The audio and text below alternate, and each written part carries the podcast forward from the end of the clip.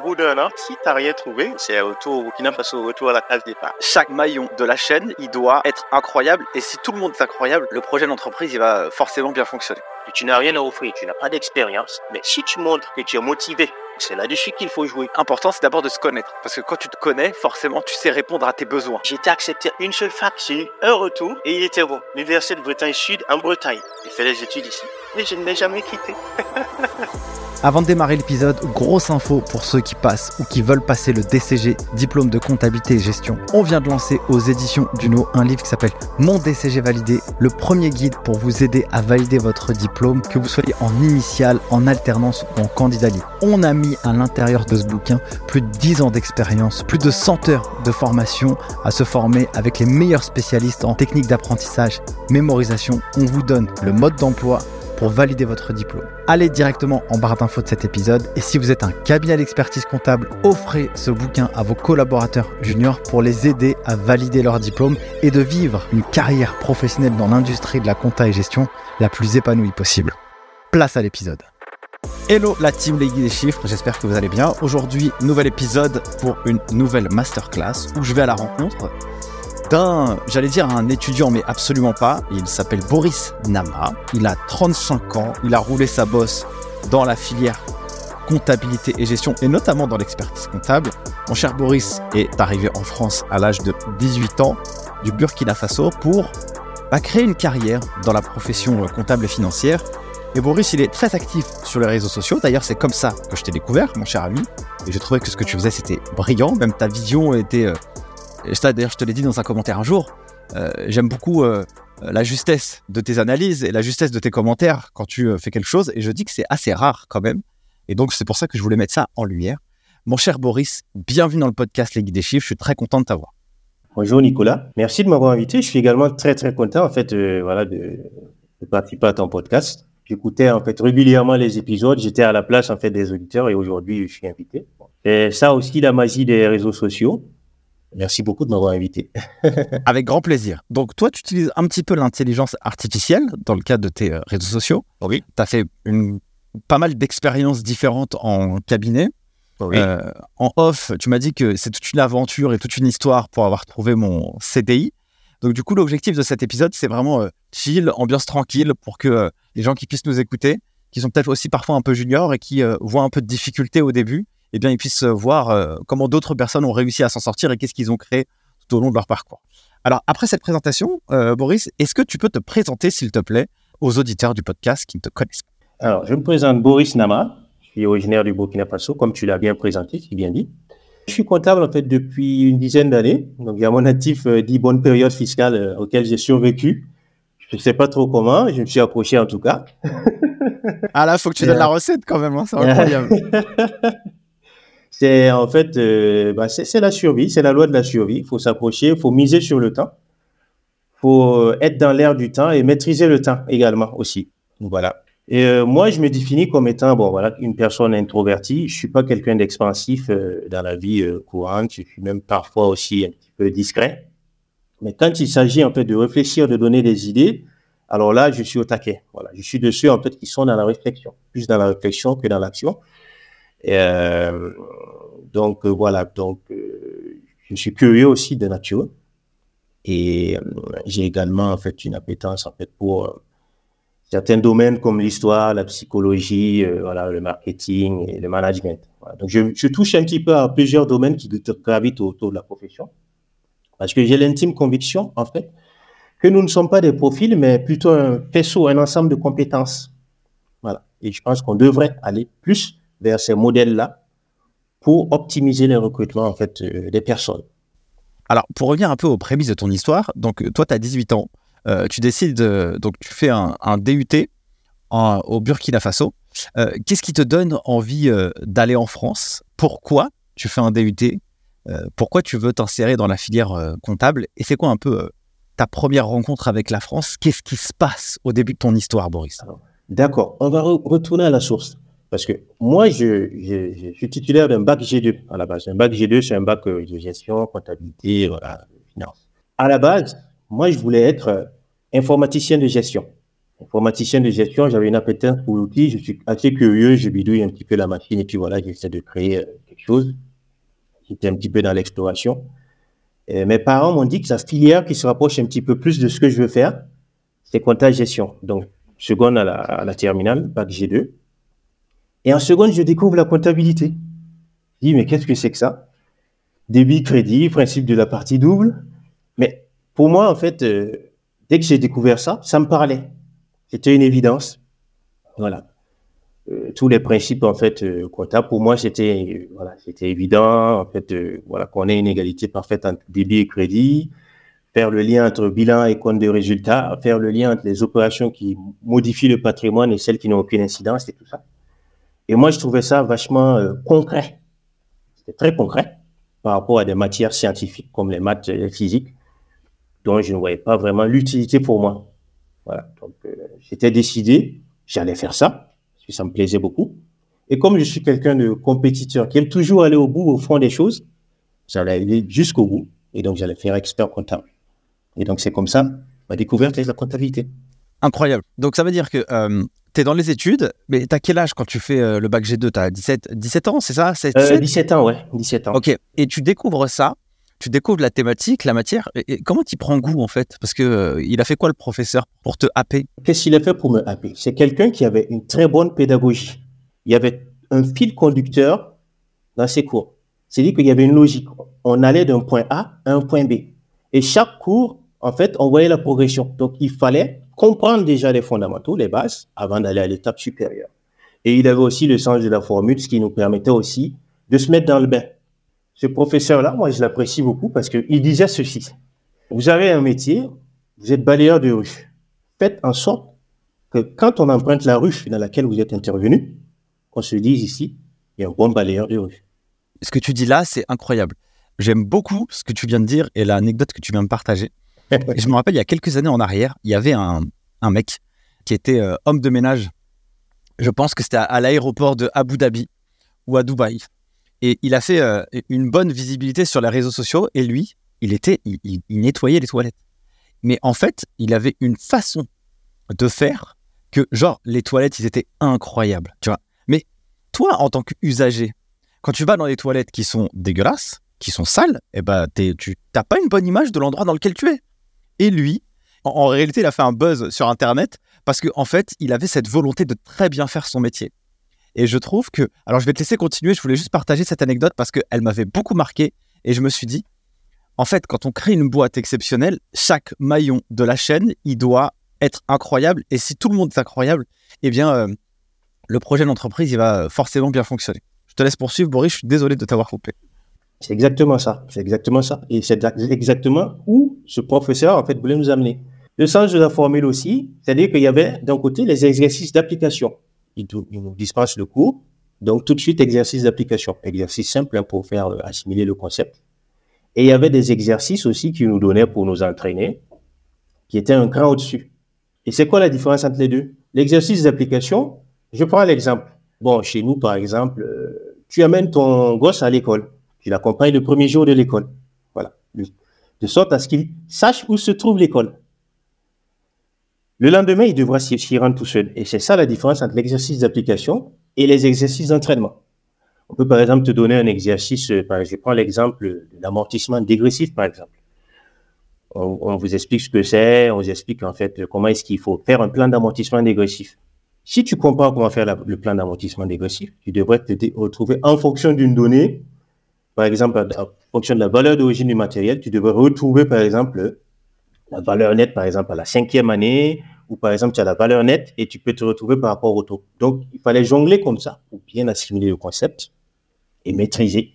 Et moi, en fait, euh, j'aime beaucoup, en fait, j'ai beaucoup aimé cette approche, j'ai beaucoup aimé m'exercer, j'ai beaucoup aimé être dans cette optique de la maîtrise.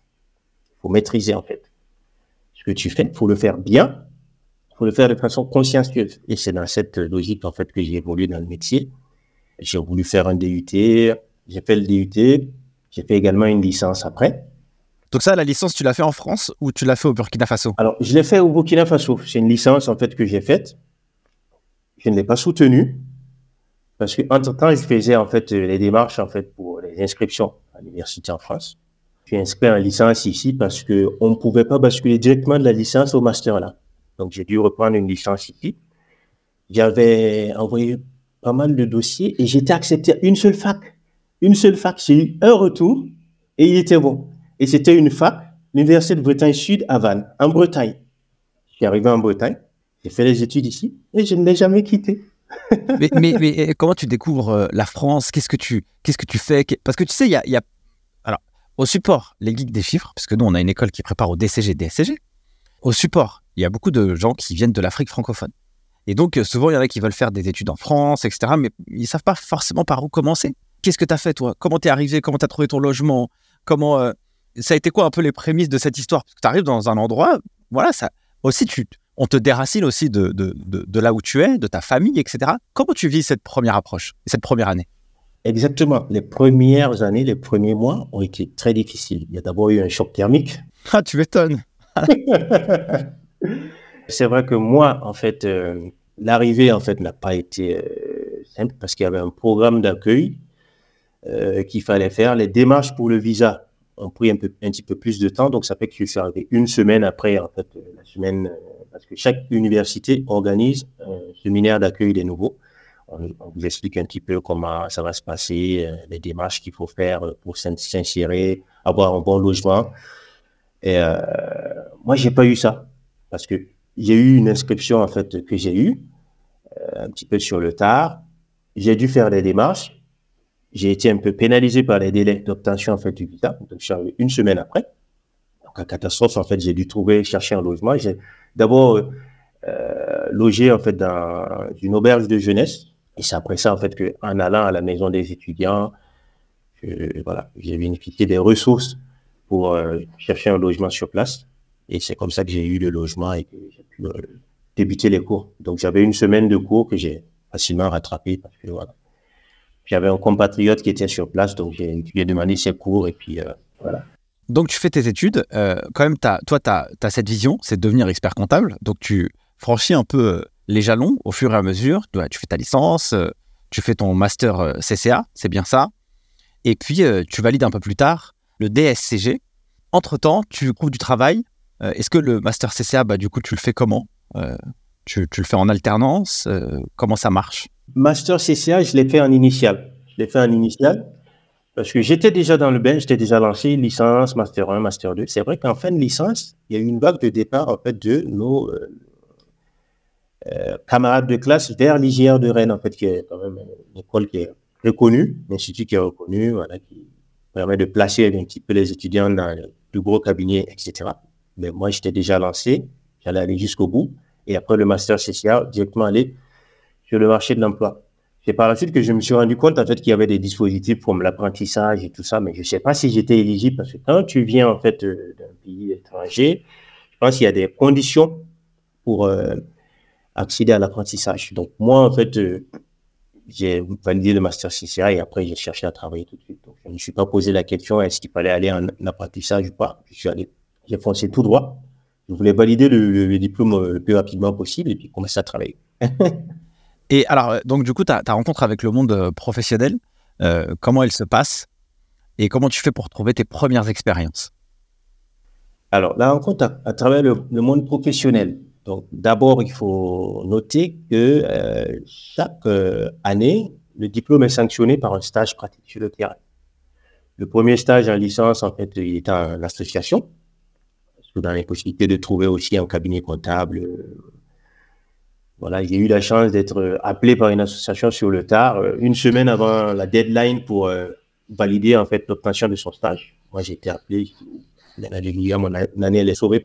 En plus, j'avais de très bonnes notes et je, courais le risque de perdre mon année pour faute de non-obtention de stage. Et heureusement, j'ai été sauvé. Donc, la première expérience, c'était une expérience qui était super bien passée en association. Je ne faisais pas du tout de comptabilité. C'était de l'associatif, c'était du réseautage, c'était en fait des enquêtes pour une association de la diaspora parce que cette association, euh, elle menait des projets de hum, solidarité internationale euh, dans des pays d'Afrique francophone comme le Burkina, le Bénin, le Mali, le Togo. Et donc nous, on servait en fait, euh, on donnait en fait notre point de vue d'expert en tant qu'expatrié sur comment il fallait porter des projets là-bas, comment il fallait se comporter en fait vis-à-vis -vis de la population et comment en fait il fallait piloter les projets concrètement. Donc, euh, ça m'a beaucoup apporté en termes de contact et, tout. Je me suis constitué un petit réseau, en fait, euh, physique que j'ai gardé jusqu'à aujourd'hui. Et euh, voilà, c'est ce qui a constitué ma première entrée en matière en tant que stagiaire. Donc, premier stage, j'étais pas en comptabilité. Donc, le deuxième, après, c'était la, la découverte avec le cabinet comptable. Et là, j'arrive, en fait, dans un cabinet comptable. mais qu'est-ce que c'est que ça? Ça m'a, vraiment, ça m'a fait une douche froide. On va pas se mentir l'idée que j'avais de la comptabilité et celle que je me suis faite à la découverte en fait euh, du marché, euh, c'est pas possible. En fait. Moi, c'est pas l'idée que je me faisais de la comptabilité. Pas... Qu'est-ce que tu découvres? Alors, je découvre en fait un univers où euh, l'ambiance est un petit peu voilà au fixe. Il y a une récurrence en fait au niveau des tâches.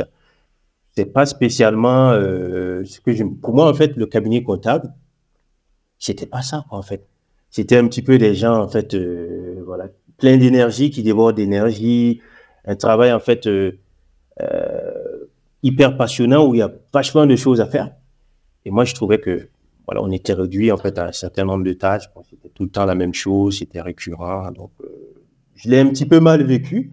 Mais par la suite, j'ai compris que il y avait d'abord une mécanique à intégrer, il y avait d'abord un savoir-faire à développer en faisant des tâches récurrentes.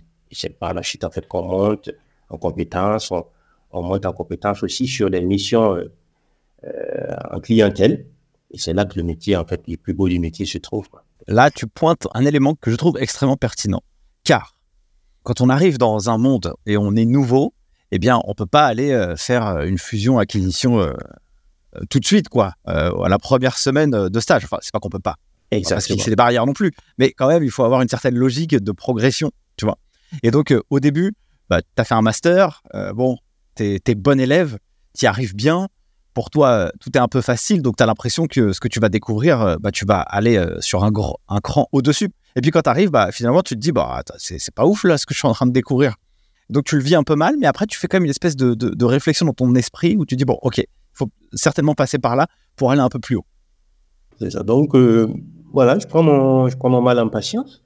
J'essaie de, faire au mieux le travail. C'est vrai que J'étais pas vraiment doué en fait pour faire ça parce qu'il fallait vraiment euh, avoir un certain nombre de qualités personnelles. Il faut de la rigueur, il faut de l'organisation. Moi, j'étais pas forcément euh, quelqu'un de rigoureux organisé, mais c'était compétence que j'ai développée au fil du temps. Mais bon, en tant que stagiaire, c'est normal, tu débarques.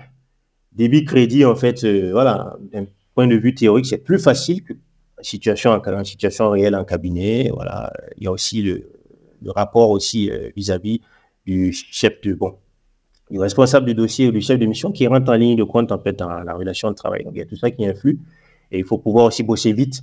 Mais bon, ça, c'est dans le cadre professionnel. En tant que stagiaire, voilà, on n'avait pas une attente aussi élevée que pour un professionnel en. On aura l'occasion de revenir en fait sur l'expérience en fait en, CDI et puis euh, voir la différence entre les deux.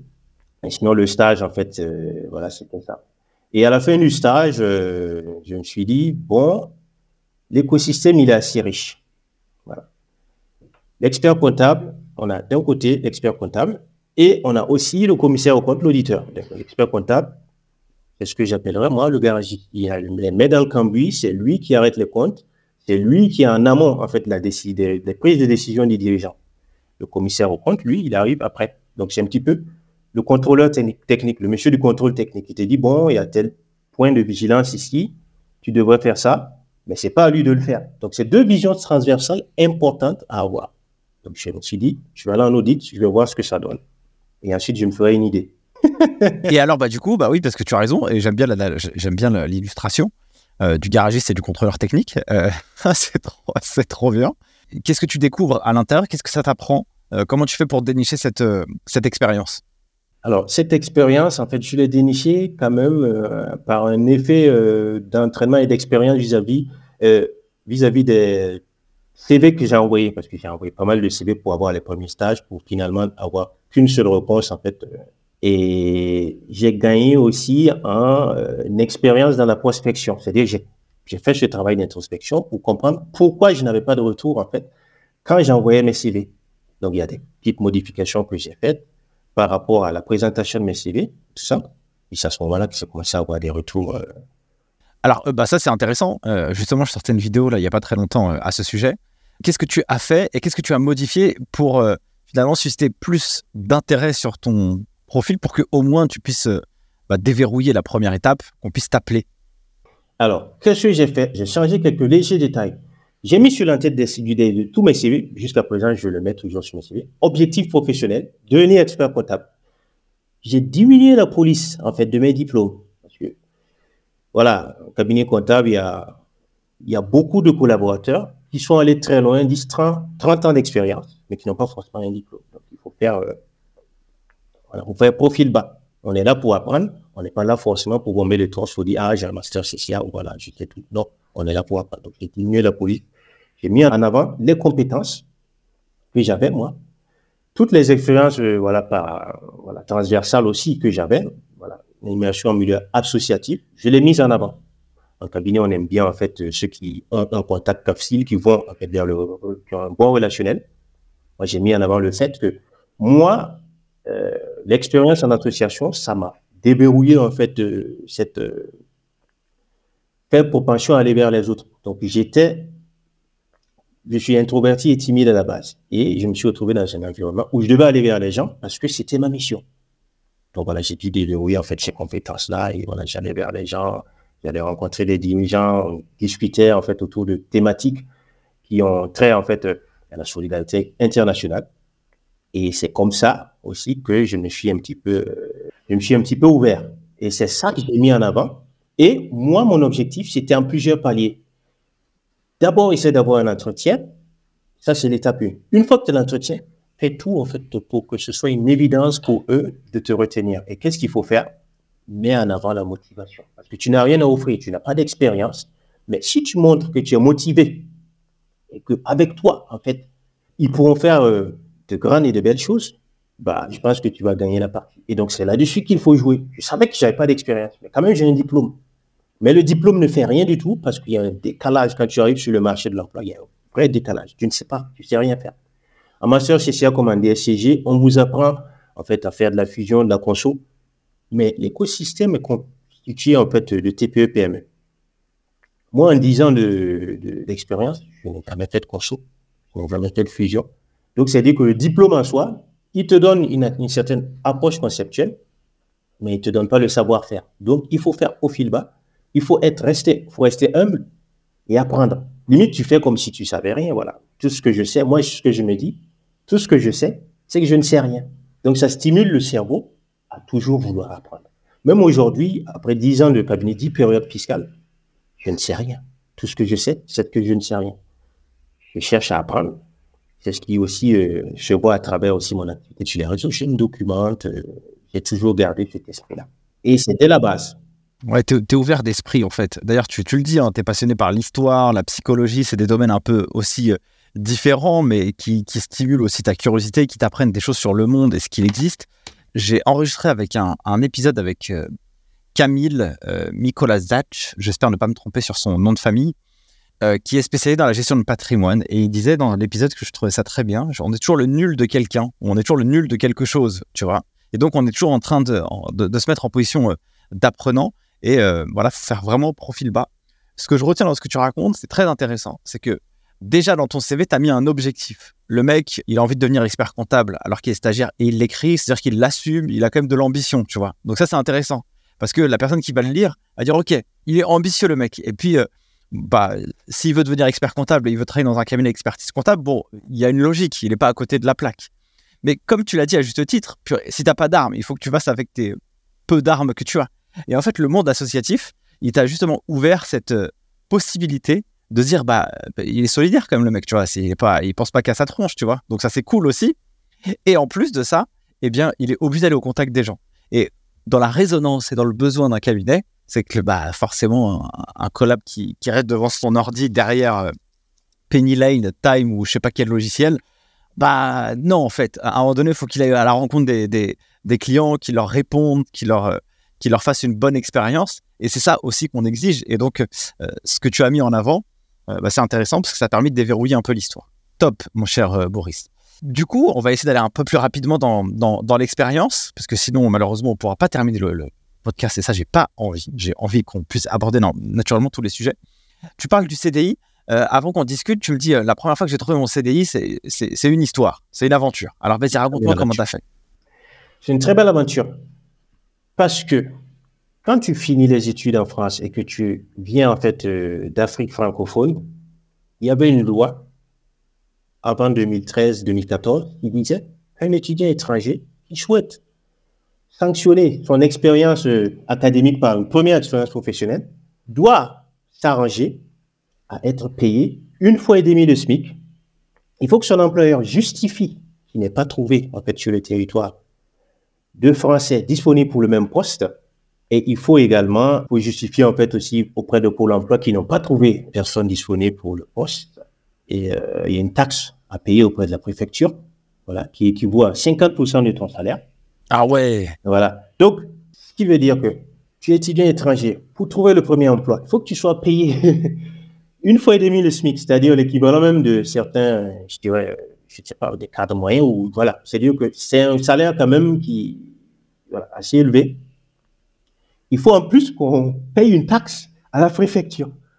Ah, il faut vendre le projet, quoi. Voilà, il faut vraiment vendre le projet. Donc, il faut que tu sois vraiment un mouton à cinq pattes, quoi. il faut être un mouton à cinq pattes.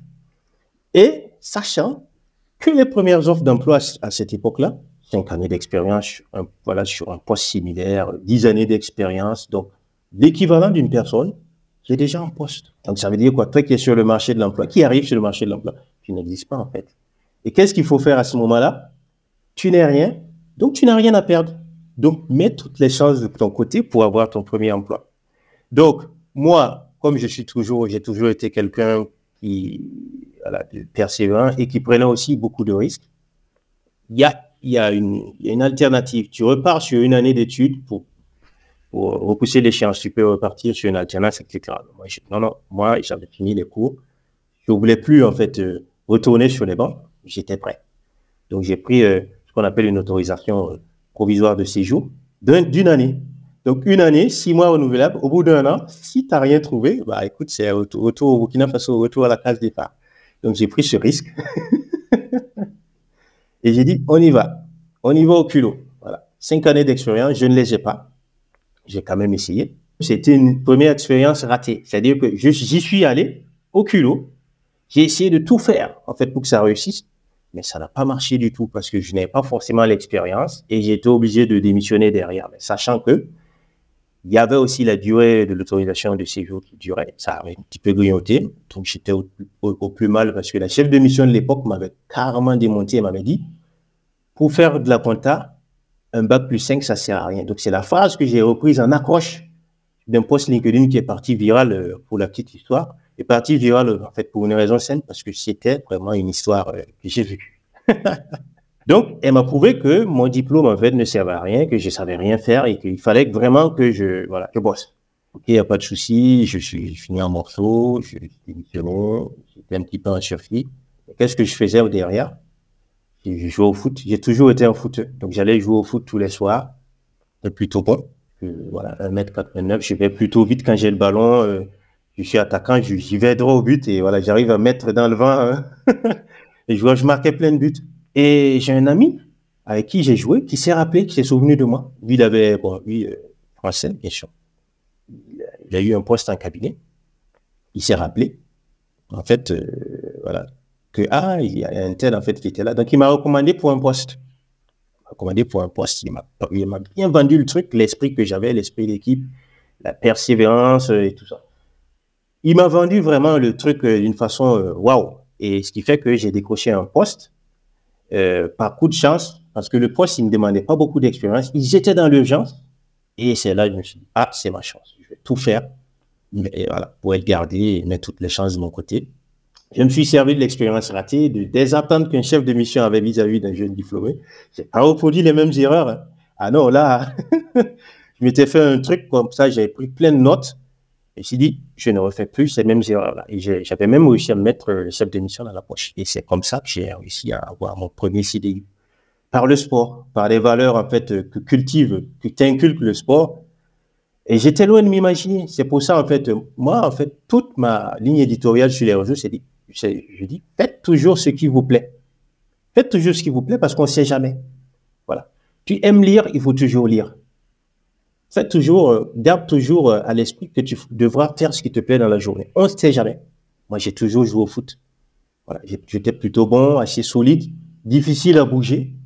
Et ça m'a aidé, quoi, dans la vie euh, courante, ça m'a aidé. Parce que je tombais pas. Je tombais pas en défense, voilà, quand j'attaque comme ça et que c'est des défenseurs qui mettaient des fois à deux, trois. Et voilà, je restais debout, j'allais jusqu'au but. Voilà. Ils comprenaient pas les, adversaires. C'est cet esprit-là en fait, que mon ami a vu, il m'a dit que ce gars-là, faut que je l'aide. Je l'aide si c'est possible de, voilà, de l'aider. S'il n'a pas de, il savait pas en fait que j'étais en galère, que j'ai pas de taf. Là, c'est la chance, c'est ma chance. Je l'ai saisi. Tu vois, euh, ça c'est le, le, fait d'être en mouvement tout le temps. Donc tu l'as été. Euh, il faut pas minimiser aussi l'impact euh, du réseau proche que l'on peut avoir. Tu vois, c'est comme ça euh, dans le sport, dans le foot ou peu importe quoi. Si tu restes chez toi, recroquevillé, dégoûté, euh, et que tu fais rien, il va rien se passer. La chance, elle vient pas en fait. Hein, ça marche pas comme ça. Et donc là, l'avantage, c'est que bah, toi, tu as été proactif. Bon, tu te serais jamais dit qu'avec le foot, eh bah, tu allais trouver ton job et ton CDI. Mais quand même, tu as démontré des qualités dans quelque chose qui fait qu'on peut le transposer un peu au monde professionnel. Puis si le mec, il est déter et il tombe pas, euh, 10 périodes fiscales, il va les faire. Tu vois ce que je veux dire? C'est ça. Ok, Maurice. Très, très cool. Euh, passons un peu justement, bah, du coup, euh, tu as fait 10 périodes fiscales l'expérience en cabinet. Tu as fait plusieurs expériences dans plusieurs entreprises différentes. Je passe un petit peu quand même pour avoir un peu ta lecture sur le marché et sur ce que tu as vécu. Qu'est-ce qui a été horrible en cabinet et qu'est-ce qui a été génial? Pourquoi je te pose cette question? Et de cette manière-là, justement, c'est que il euh, y a ce qu'on peut lire, il y a ce qu'on peut entendre, écouter, et puis il y a qui a aussi ce qui se passe vraiment dans la vraie vie. Dans l'expertise comptable, bon, euh, tout n'est pas à l'arrache il y a des trucs qui sont super et il y a des trucs qui sont moins bien. Et là, j'aimerais plutôt avoir ta propre lecture à toi, justement pour qu'on puisse aller euh, dire tout ce qui a été cool et euh, dire aussi tout ce qui a été moins cool dans le cas de ton expérience. D'accord. Commençons d'abord par ce qui a été cool. Donc, ce qui était très cool en cabinet comptable, c'est que c'est une super bonne école, en fait. On apprend énormément de choses en cabinet comptable. La période fiscale, en fait, euh, c'est une période hyper formatrice ça permet aussi de, se renforcer mentalement, physiquement aussi, parce qu'il faut tenir la distance. les clients ont des attentes parfois déraisonnées sur cette période. Ils ont des attentes aussi euh, de dernière minute aussi, et il faut, il faut faire face. C'est un côté assez, peut être assez pénible parfois, mais c'est très formateur aussi parce qu'on apprend beaucoup de choses en fait en étant sous pression. En étant sous pression, en étant repoussé dans nos retranchements, c'est à ce moment-là en fait qu'on fait appel à notre créativité et c'est là aussi toute l'essence du métier, parce que le comptable, contrairement à ce qu'on pense, en fait, c'est quelqu'un d'extrêmement créatif. C'est de la créativité, en fait, de pouvoir se sortir de situations rocambolesques. Donc, côté positif du cabinet, c'est ce côté formateur. Alors, côté négatif, côté négatif aussi, cette, difficulté, en fait, euh, ont les cabinets, en fait, à fidéliser et à bien manager leur équipe. Il y a aussi cette faible propension que moi j'ai notée à la pédagogie. On n'est pas très pédagogue. Je ne suis pas, actuellement je suis collab, je ne suis pas chef de mission, je ne suis pas manager. Mais j'ai plus appris avec les managers qui me disaient, il n'y a pas de questions bêtes. Il n'y a pas de questions bêtes. Donc il faut briser la glace, permettre aux collaborateurs de pouvoir venir vers vous avec toute question quelconque. C'est vrai que bon, il faut quand même euh, synthétiser pour pas aller voir euh, le, chef de mission tous les quatre matins pour lui poser des questions. Non, il faut être synthétique dans son approche, mais il n'y a pas de questions bêtes. Il faut briser cette glace. Il euh, faut aussi euh, faire attention aussi à ce qu'on dit aux gens parce qu'on peut démonter la confiance en soi. Bon, on peut la démonter en 7 secondes, quoi. C'est-à-dire qu'il faut pas être méchant, faut savoir recadrer euh, les collaborateurs de façon assertive.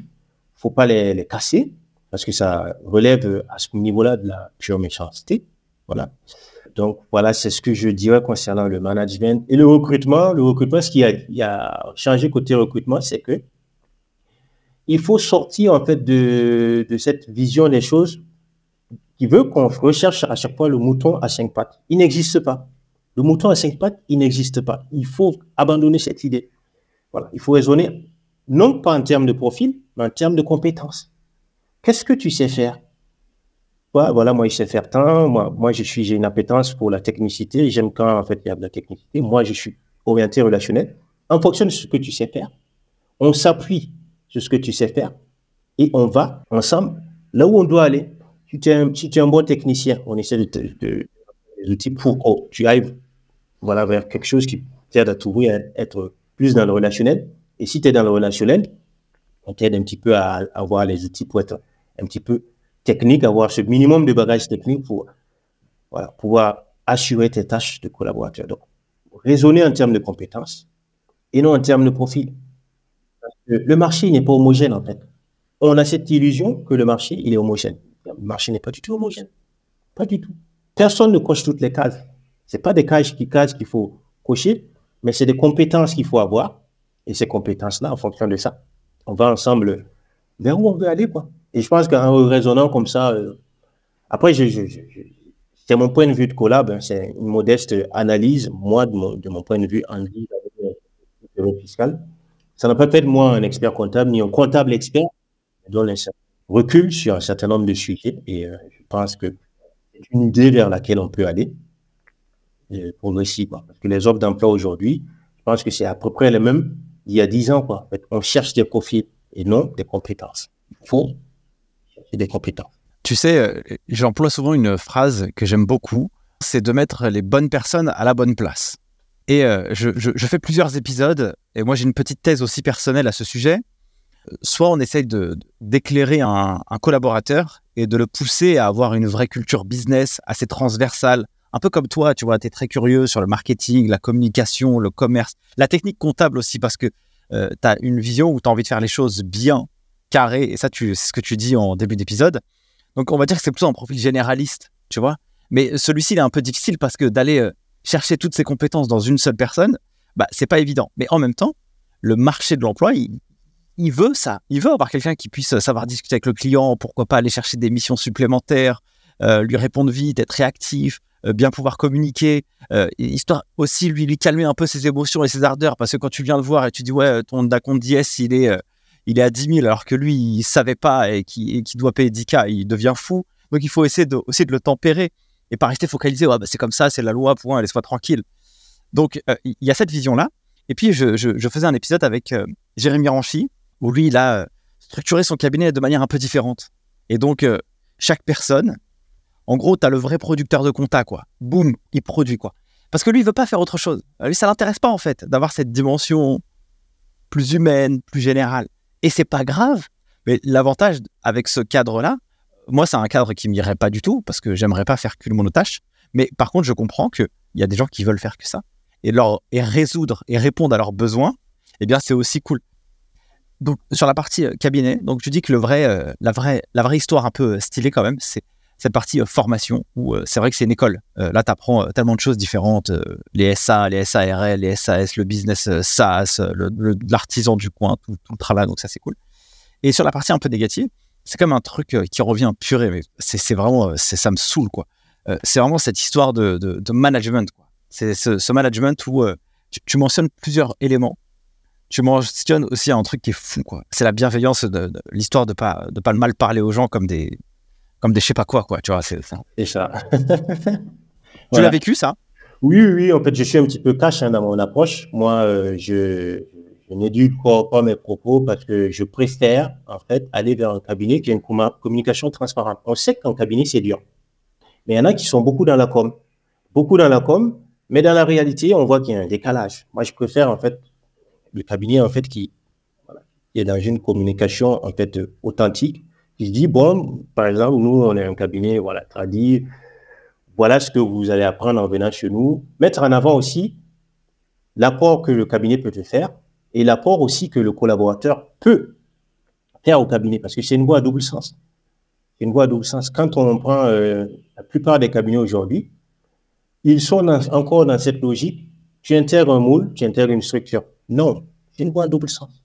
J'ai quelque chose à apporter, au même titre que vous aussi, vous avez quelque chose à m'apporter. Et c'est comme ça qu'on est dans une symbiose et qu'on avance ensemble.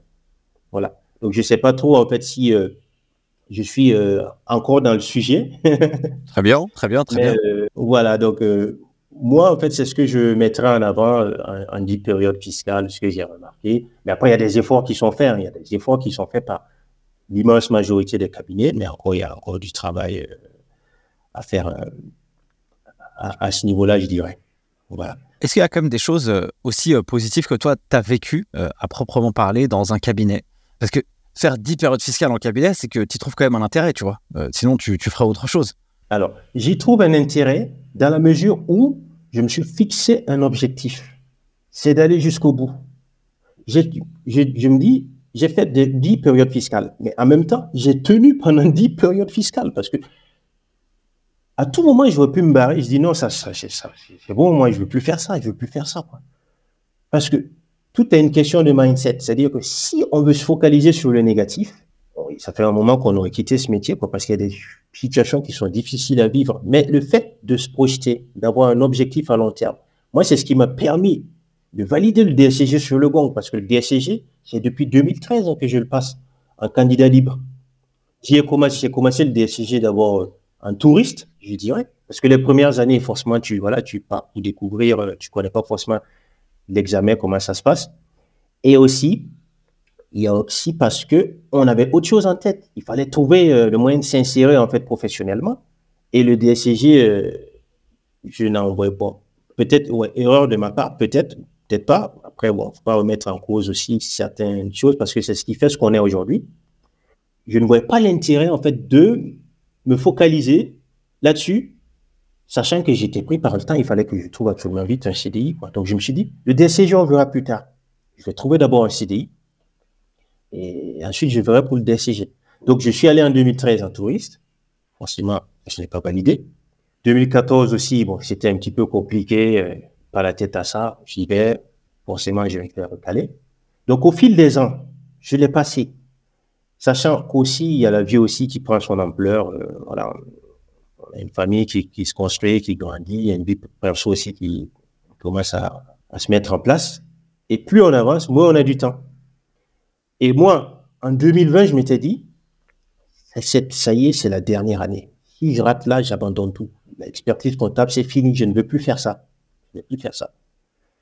Et qu'est-ce qui s'est passé en 2020 c'était bon, l'année euh, où il y a eu le confinement et tout ça. Bon, voilà, c'était compliqué de se préparer. Malgré ça, j'ai tenu bon, j'ai préparé mes yeux. Il m'en restait une, il m'en restait une à, valider à ce moment-là. Je prépare l'UE, j'ai mis toutes les chances de mon côté. J'avais, je inscrit, euh, il y avait Pontalia, il y avait le Takoro et tout ça. Je m'étais bien entraîné avec le Takoro, que je recommande bien sûr à tous les étudiants qui préparent un candidat libre c'est une mine d'or, en fait, ces documents-là, parce que c'est des exercices vraiment très formateurs. Ça te donne, en fait, le cadre des, exercices qui viennent à l'examen. Donc, j'ai fait les cas. J'écoutais aussi de, des cours audio en italien. J'allais aussi sur Internet et je suis, tombé aussi sur des vidéos des, geeks des chiffres. D'ailleurs, tu me parlais bien de la culture business. La culture business, en fait, ce terme, en fait, c'est un découvrant une de tes vidéos, que moi, je l'ai bien ancré, moi, en fait, euh, dans mon esprit. Je me suis dit, c'est ce qui nous manque en cabinet. Et ça, j'aime bien l'approche, en fait, que tu as développée dans, je me rappelle plus de, c'était quoi le sujet de la vidéo. Mais moi, c'était la culture business. Je me suis dit, oui, c'est ça. Il faut comprendre le modèle économique du client, il comprendre ce qu'il fait pour pouvoir mieux le conseiller. Et donc, il faut développer cette culture business. Et moi, en fait, j'ai essayé d'avancer aussi en développant ça en parallèle, c'est ce qui se reflète aussi dans mon activité sur les réseaux. Je me documente, j'essaie de, de m'intéresser un petit peu à l'entrepreneuriat et tout ça, de comprendre aussi comment évolue euh, le client, quelles sont ses problématiques. Donc ça, c'est la petite parenthèse en fait euh, concernant les ressources que j'ai utilisées pour me préparer en fait euh, pour le DSCG. Et là, j'arrive, je me prépare, je vais à l'examen, tout se passe bien. Et là, le jour des résultats, je vois pas mon nom. J'ai dit mais qu'est-ce qui se passe? Aussi comme un chien. J'ai, en plus, il y a, il y avait mon premier gosse qui était, c'était l'année où, en fait, où j'ai, voilà, mon premier fils et mon premier enfant est né. Il faisait pas du tout ses nuits, donc je jonglais, moi, en fait, pour réviser. Wow. Je me levais très tôt le matin. Chaud. En plus, j'avais les cernes comme ça, je, voilà, c'était pas facile. Euh, j'ai pris des congés, en fait, pour, pour réviser. Et je me levais très tôt. Parce que je, je, je voilà, je, j'étais aussi un peu, je me suis cadre aussi par rapport à ce rythme biologique qui se levait vers 10, euh, 11 heures. Donc, je me disais, je commence à 7 heures. Comme les exercices de compta et de droit, c'est 4 heures minimum. Je dis, si je fais de 7 à 11, je suis bon. Et à ce moment-là, le petit va se réveiller. Moi, déjà, je vais bien appris, je vais bien assimiler la leçon. Je n'avais pas droit à l'erreur. Il fallait que je puisse assimiler, bien m'entraîner pendant 4 heures. J'ai fait tout ça, j'arrive, j'ai pas mon nom, j'apparais pas sur les lycées de Je comprends pas. Je dis, oh là là, ça c'est fini, c'est foutu. C'est plus pour moi. J'arrête, c'est fini. J'arrête l'expertise comptable. D'ailleurs, j'ai fait un poste là-dessus. C'est terminé. C'était la dernière année. J'ai pas eu le DSCG. C'était la dernière fois que je passais. Avec toutes les difficultés que j'ai eues, c'était le signe que c'était pas pour moi. Donc, il fallait arrêter. Quelques heures après, je vois le relevé de notes. Je vois que j'ai validé la matière. J'avais validé l'UE l'année dernière et j'ai validé la matière. Mais pourquoi il n'y a pas mon nom? Oh, il dit, c'est pas possible. Je vais écrire au rectorat faire une réclamation. J'écris au rectorat je dis, mais je comprends pas.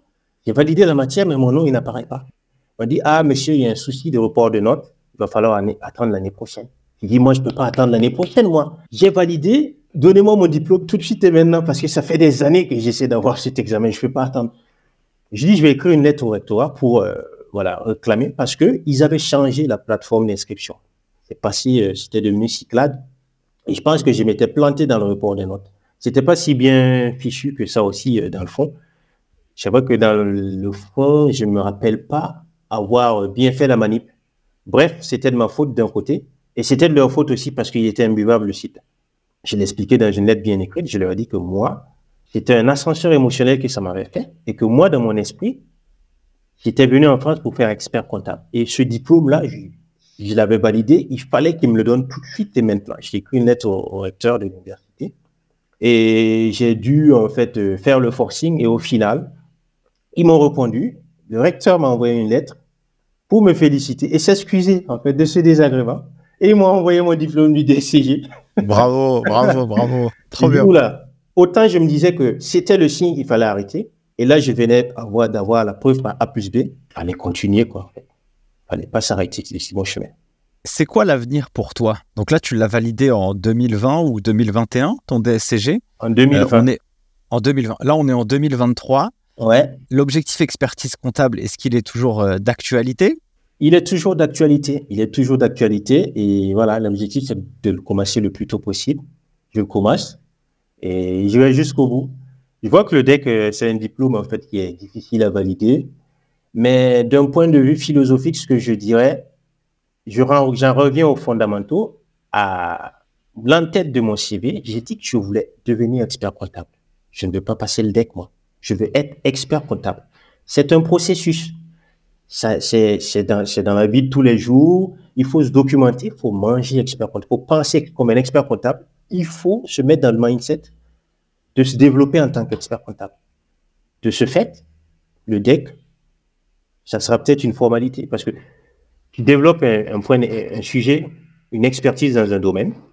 Parce que dans expert, il y a expérience. Tu apportes en fait à la profession ton expérience, ton regard éclairé. Tu vas développer un sujet qui va constituer en fait un apport significatif à la profession. Donc, il faut que tu puisses réfléchir sur un thème d'étude. Ça se fait en trois ans, mais c'est le projet de toute une vie professionnelle. Donc, il faudra que tu puisses mobiliser tout ce que tu as appris jusqu'ici. Et ça doit venir logiquement. Et ça se construit tous les jours, au fil des dossiers, au fil de la relation client, au fil aussi de ta progression au sein du cabinet.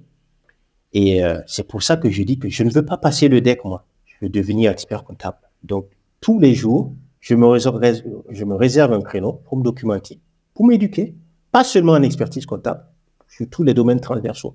Parce que l'histoire, contrairement à ce qu'on pense, moi, c'est une passion.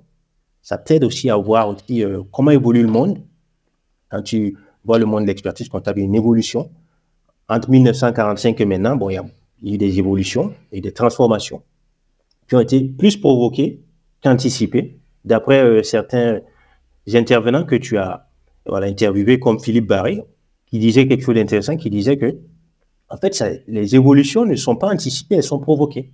Il y avait l'ubérisation qui a fait que les cabinets ont essayé de s'adapter, il y a eu ensuite aussi euh, l'intelligence artificielle et là dernièrement la facturation électronique. C'est à chaque fois qu'il y a la législation, il y a des, menaces où il y a la législation qui bouge dans ce sens, qu'il y a des évolutions.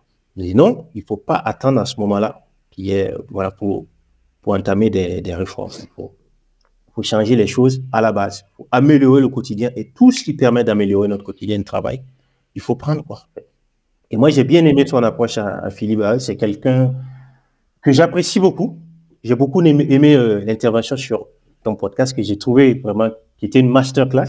Bah, je te remercie en tout cas de nous avoir pu bénéficier, faire bénéficier de, ces lumières, parce que c'est des profs comme ça qu'on aimerait tous avoir. Franchement, j'invite tout le monde à aller l'écouter l'épisode parce que, alors franchement, j'ai eu tellement de retours euh, sur euh, cet épisode avec Philippe. il était incroyable, mais c'est vrai que même, quand j'ai discuté avec lui et que je, je réalisais ce podcast, je me dis, mais il est ouf en fait. Il est ouf, c'est incroyable ce qu'il raconte, tu vois, c'était trop bien. On va passer sur la partie euh, fin de l'épisode, Boris, euh, sur la partie réseaux sociaux. Euh, pourquoi tu t'es lancé sur les réseaux sociaux? Qu'est-ce que ça t'apporte au quotidien? Très actif sur LinkedIn. D'ailleurs, j'ai vu hier un post des copains du label Copilote, je crois, où ils mettaient un espèce de classement là avec les collaborateurs. Et donc j'ai vu, j'ai vu ta tête dans le classement. Je dis ah mon cher Boris. En plus je le rencontre, je discute avec lui aujourd'hui. Dis-moi qu'est-ce qui t'a amené à, te lancer sur les réseaux? Alors ça, c'est une très bonne question. Je suis content que tu me poses cette question-là. Parce que ma venue sur les réseaux, c'était progressif. Mon compte LinkedIn, il date de 2013. LinkedIn, c'est une immense CVTech.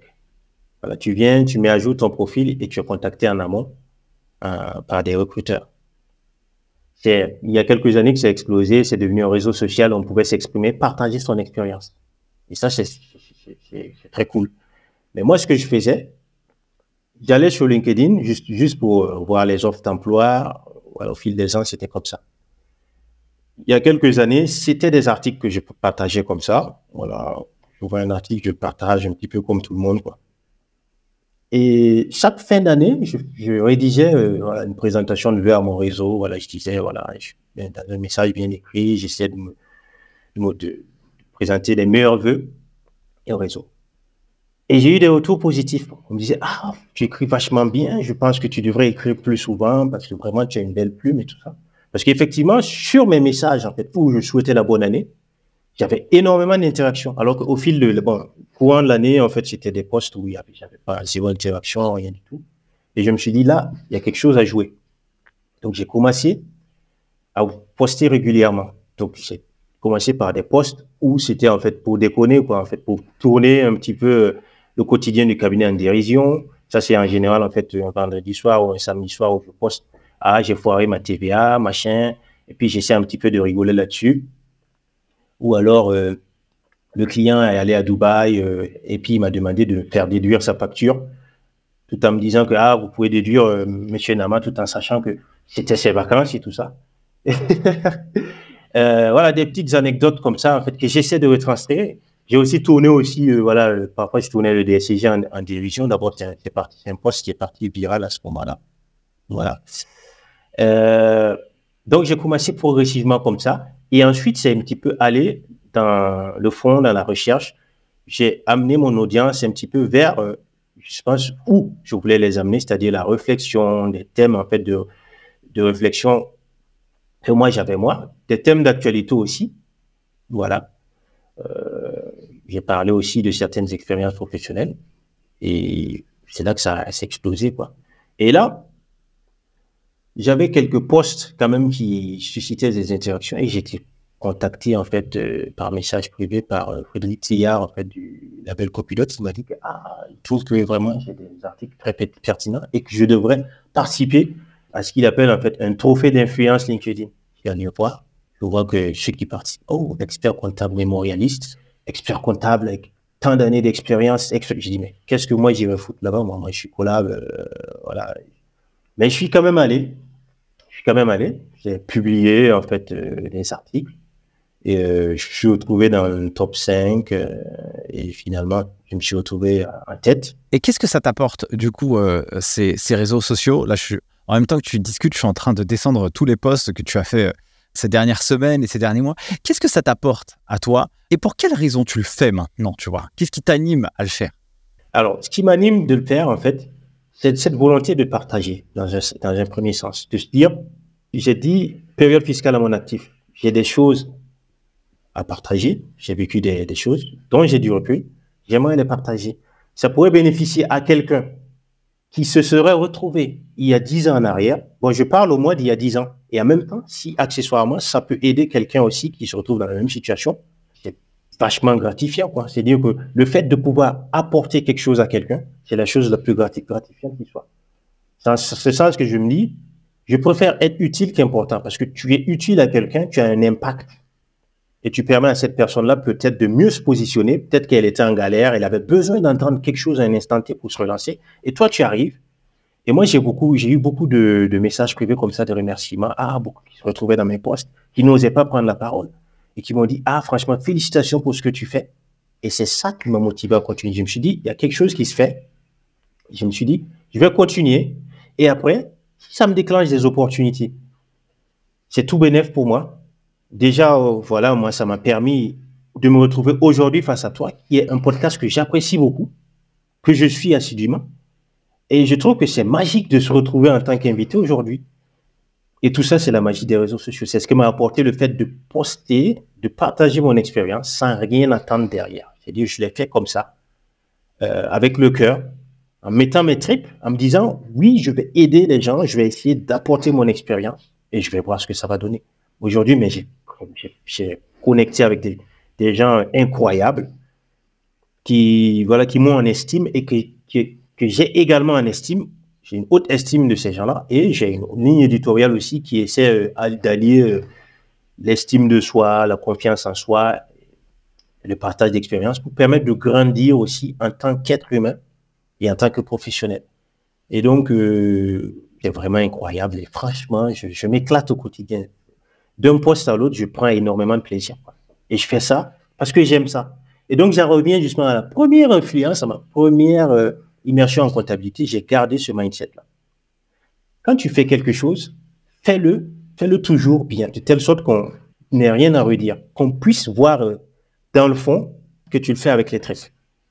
Fais toujours tout avec les traits à la fin, voilà, tu, tu récolteras toujours les lauriers, quoi. Mais ne le fais pas pour récolter les lauriers. Fais-le, aime ce que tu fais. Faut aimer ce que tu fais. Si tu aimes ce que tu fais, tu vas réussir parce que ça devient un plaisir au quotidien de le faire. Donc, euh, mon activité sur les réseaux sociaux, c'est quelque chose euh, qui fait partie entière de ma vie. c'est toute une activité, ça me prend énormément de temps, mais c'est du plaisir. Quoi. Cliquer sur publier, avoir les premières interactions, c'est vachement gratifiant, quoi. Et les gens, ils te le rendent bien. Ils te le rendent très, très bien. Et c'est super. C'est vrai qu'il faut euh, apprécier euh, le chemin euh, plutôt que la destination. Et en fait, il faut kiffer tous les jours. Enfin, il faut. en tout cas, c'est. J'ai aussi pu faire cette autocritique à titre personnel au fur et à mesure de ma vie et de ma carrière. Quand tu te fixes des objectifs, c'est bien parce que ça te, ça te happe, ça te, ça, te, ça te traîne vers une direction objectif devenir expert comptable, tu vois. Et donc, ça a traîné et traîné un peu toute cette expérience que, que tu as eue aujourd'hui, tu vois. Si tu t'étais dit, euh, mon objectif étant de, euh, je sais pas moi, faire, euh, je sais pas quoi, bah, tu te serais cantonné à ça. Là, comme tu as vu un peu plus grand, en tout cas dans ton esprit, eh bien, tu as mis en place tout ça. Mais il faut apprécier le chemin. Il faut apprécier faire une période fiscale, deux périodes fiscales, trois périodes fiscales, accepter les, les côtés négatifs et les côtés positifs du job. Et, en fait, il faut que chaque jour puisse être le plus, euh, le plus de plaisir possible. Et donc, je, vois bien, comme, comme moi aussi, je suis sur les réseaux sociaux depuis, euh, depuis tant d'années maintenant, c'est tous les jours que, que tu dois prendre du plaisir. Sinon, euh, sinon c'est mort. De toute façon, ça se ressent. Et ce que tu fais, ça a peu de valeur, c'est peu transformateur. Et pour quelle raison Je vois quand même que tu impulses quand même pas mal sur l'aspect un peu émotionnel, un peu de développement personnel, dans une certaine mesure, hein, très très loin du cliché, dans ce que tu apportes. Pourquoi tu, tu partages là-dessus? Très bonne question. Une fois de plus, c'est une très très bonne question. Alors, j'apprécie que tu me la poses parce que j'ai toujours été, moi, un compétiteur. J'ai toujours aimé aller dans le fond. Chaque jour, il faut toujours être meilleur que le jour de la veille. Quand j'ai découvert la compta, j'ai tout fait pour être meilleur chaque jour dans ce domaine. Voilà. Donc, j'avais de très bonnes notes. La dernière note, en fait, euh, dernier devoir de compta, j'ai eu 20 sur 20. La copie, elle était propre. Le professeur, il l'a montré comme ça. Tous, les, tous les élèves, il a dit, ah, c'est comme ça qu'il faut faire. Comme ça qu'il faut faire. Mais en même temps, c'est bien d'un côté. Mais en même temps, c'est un mindset qui t'expose euh, à une forte dépression. Parce que le jour où tu vas pas y arriver, où tu vas te donner un fond, et que tu verras que ça ne va pas passer, parce que y a, y a des, voilà, c'est les, c'est les montagnes russes, hein que tu sois entrepreneur ou que tu sois étudiant ou que tu sois professionnel, il y a des montagnes russes. Et le jour où ça va mal se passer pour toi, il faut que tu puisses rebondir. Tu peux sombrer. Tu peux sombrer. Et moi, j'ai connu ces périodes-là où tu sombrais, où j'ai sombré vraiment. Et qu'est-ce qui m'a aidé à remonter la pente? C'est recultiver en fait cette image de moi en fait positive, d'améliorer mon estime de soi, de moi-même, c'est-à-dire comme une fleur que tu arroses tous les matins. Voilà, j'essaie de retranscrire dans mes postes. Il faut être compétitif. Il faut avoir le souci, en fait, cette exemplarité, le souci du travail bien fait. Mais en même temps, il faut faire attention à sa santé mentale. Parce que nous sommes notre plus fidèle allié. C'est pour ça que ma ligne éditoriale tourne autour de l'estime de soi, de la confiance en soi, parce que c'est très important. Souvent, on néglige notre santé mentale. On veut toujours plus, on veut toujours aller plus loin. Moi, dans le, dans le sport, c'était comme ça aussi. En foot, c'était comme ça. Même quand on est, on est mené 5 euros, je celui qui court toujours sur le terrain, j'ai jamais abandonné. Mais en même temps, c'est un mindset qui te, voilà, ça te fragilise un petit peu. Donc, il faut pouvoir rebondir, pour pouvoir avoir cette culture, en fait, euh, de l'échec. C'est bon, en fait, d'être toujours euh, compétitif, euh, d'être toujours au top. Mais il faut aussi anticiper sur les périodes de creux. Et ça, ça marche. Ça, ça marche. Je sais pas pourquoi. Peut-être que, bon, c'est un projet de vie hein, de nos jours. L'équilibre vie, vie privée et vie professionnelle, c'est un sujet, c'est un vrai sujet. Voilà. Ça, ça a trouvé son écho. Moi, je suis allé puiser au fond de moi-même, en fait, pour euh, partager là-dessus, parce que j'ai connu des périodes de doute. J'ai parlé du DSCG, j'ai parlé aussi de ma première insertion sur le marché de l'emploi. Ça n'a pas du tout été évident. Il a fallu revoir, en fait, l'image, en fait, que j'avais de moi-même, parce qu'elle avait complètement été démontée. Moi, j'ai plus confiance en moi, en fait, quand euh, j'ai raté ma première expérience professionnelle. Donc, il fallait se reconstruire. Il fallait faire ce qui me plaisait. Et moi, j'aimais beaucoup jouer au foot. Voilà, j'aimais beaucoup lire. Je lis beaucoup. Et jusqu'à aujourd'hui, j'ai gardé cette habitude. Si j'ai 15 minutes ou une demi-heure à tuer, je préfère m'asseoir et lire un livre parce que de toute façon, c'est ce qui m'apaise, moi.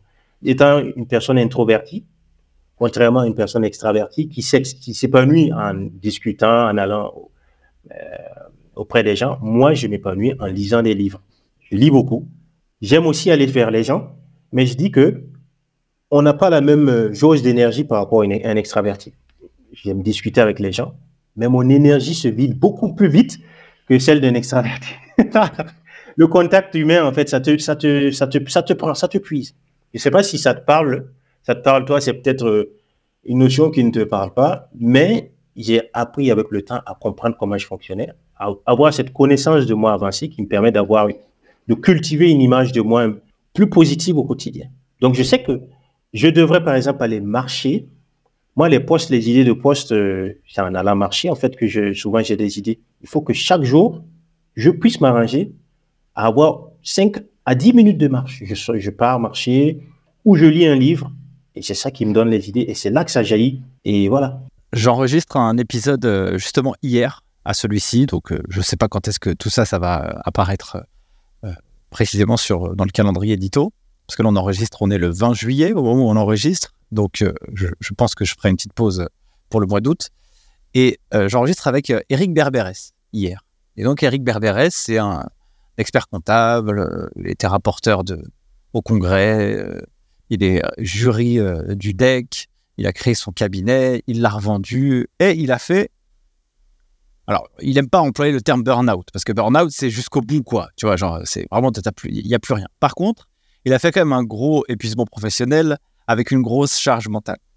Et moi, c'est un sujet qui me parle parce que je vois bien souvent que quand je prends la défense des experts comptables, je me fais aussi un peu taper dessus par les collabs en disant Nico, tu, enfin, tu te rends pas compte? Enfin, mais là, toi, tu l'as dit, hein, euh, ils me le disent tous, en fait. Tous les côtés négatifs, c'est tout ce que tu as balancé depuis tout à l'heure. Enfin, dans, dans, le cas de cet épisode. Donc, et moi, je sais que le fait de pouvoir échanger beaucoup et de connaître beaucoup d'experts comptables, je sais qu'ils sont pas tous comme ça. Donc c'est pour ça que j'ai envie de, montrer un peu le côté positif parfois, même si le côté négatif existe. Et ça, je le, le dénigre pas, enfin je le, le cache pas quoi. Je mets pas les côtés négatifs sous le tapis. Et en fait, on parle justement euh, bah, de comment il a fait pour s'en sortir sur le, de cet épuisement professionnel. Et on parle de ça. Et moi, je suis convaincu que c'est important, c'est d'abord de se connaître. Parce que quand tu te connais, forcément, tu sais répondre à tes besoins.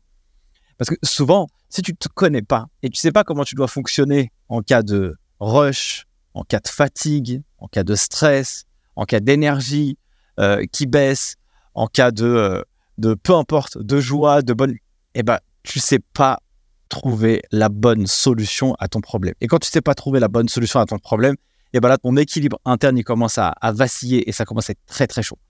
Et euh, moi, je te rejoins beaucoup, hein, tu vois, sur, euh, sur Internet. euh, en fait, je pense avoir deux aspects de ma personnalité. Je pense à. moi, tu vois, j'ai appris à me connaître et j'ai découvert que j'avais deux aspects de ma personnalité. J'ai un aspect très extraverti et j'ai un aspect, mais hyper introverti. En fait, à la base, je suis hyper introverti. Je suis très timide. C'est très difficile pour moi de pouvoir discuter, etc. Et j'ai gardé ce côté introverti, mais pour ma reprise d'énergie. C'est-à-dire que j'adore marcher tout seul. J'adore être tout seul des fois. Et, et- et je me ressource comme ça. Et je fais exactement ce que tu racontes en fait. Tu vois, es là, tu lis, euh, tu t'enfermes dans ta bulle. Et puis là, tu, tu prends une dose d'énergie. Mais et par contre, des fois, eh ben, je, je- je pousse le côté extraverti parce que je pense avoir musclé ça au fur et à mesure, parce que je ne me suis pas donné le choix non plus, se communiquer comme ça sur Internet, sur tous les réseaux, sur tous les médias, bon bref, pas des cours et tout. Mais par contre, le fait de, voilà, de se connaître, ça permet de trouver la bonne solution à son problème et donc ça permet aussi de, de- de bien veiller à l'équilibre interne. Je partage cet aspect-là. Mon cher Boris, euh, on arrive à la fin de cet épisode et je te remercie beaucoup du temps que tu nous as accordé à tous, à moi et à tous les auditeurs. J'ai une dernière question à te poser.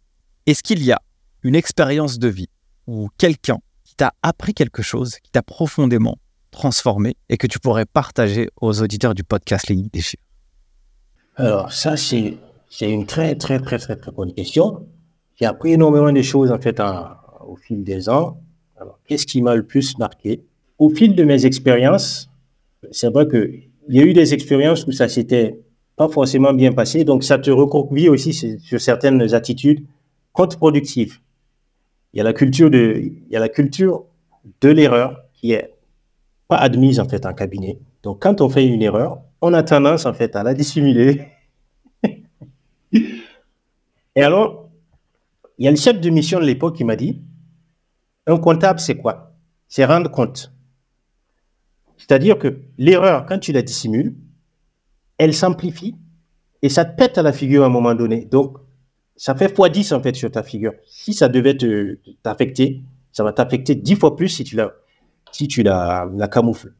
Il faut la transmettre le plus tôt possible euh, à ton chef de mission parce que plus on monte dans la hiérarchie, plus la propension à gérer euh, le stress est élevée. Donc, il faut transférer son, stress. Il faut faire un transfert de stress.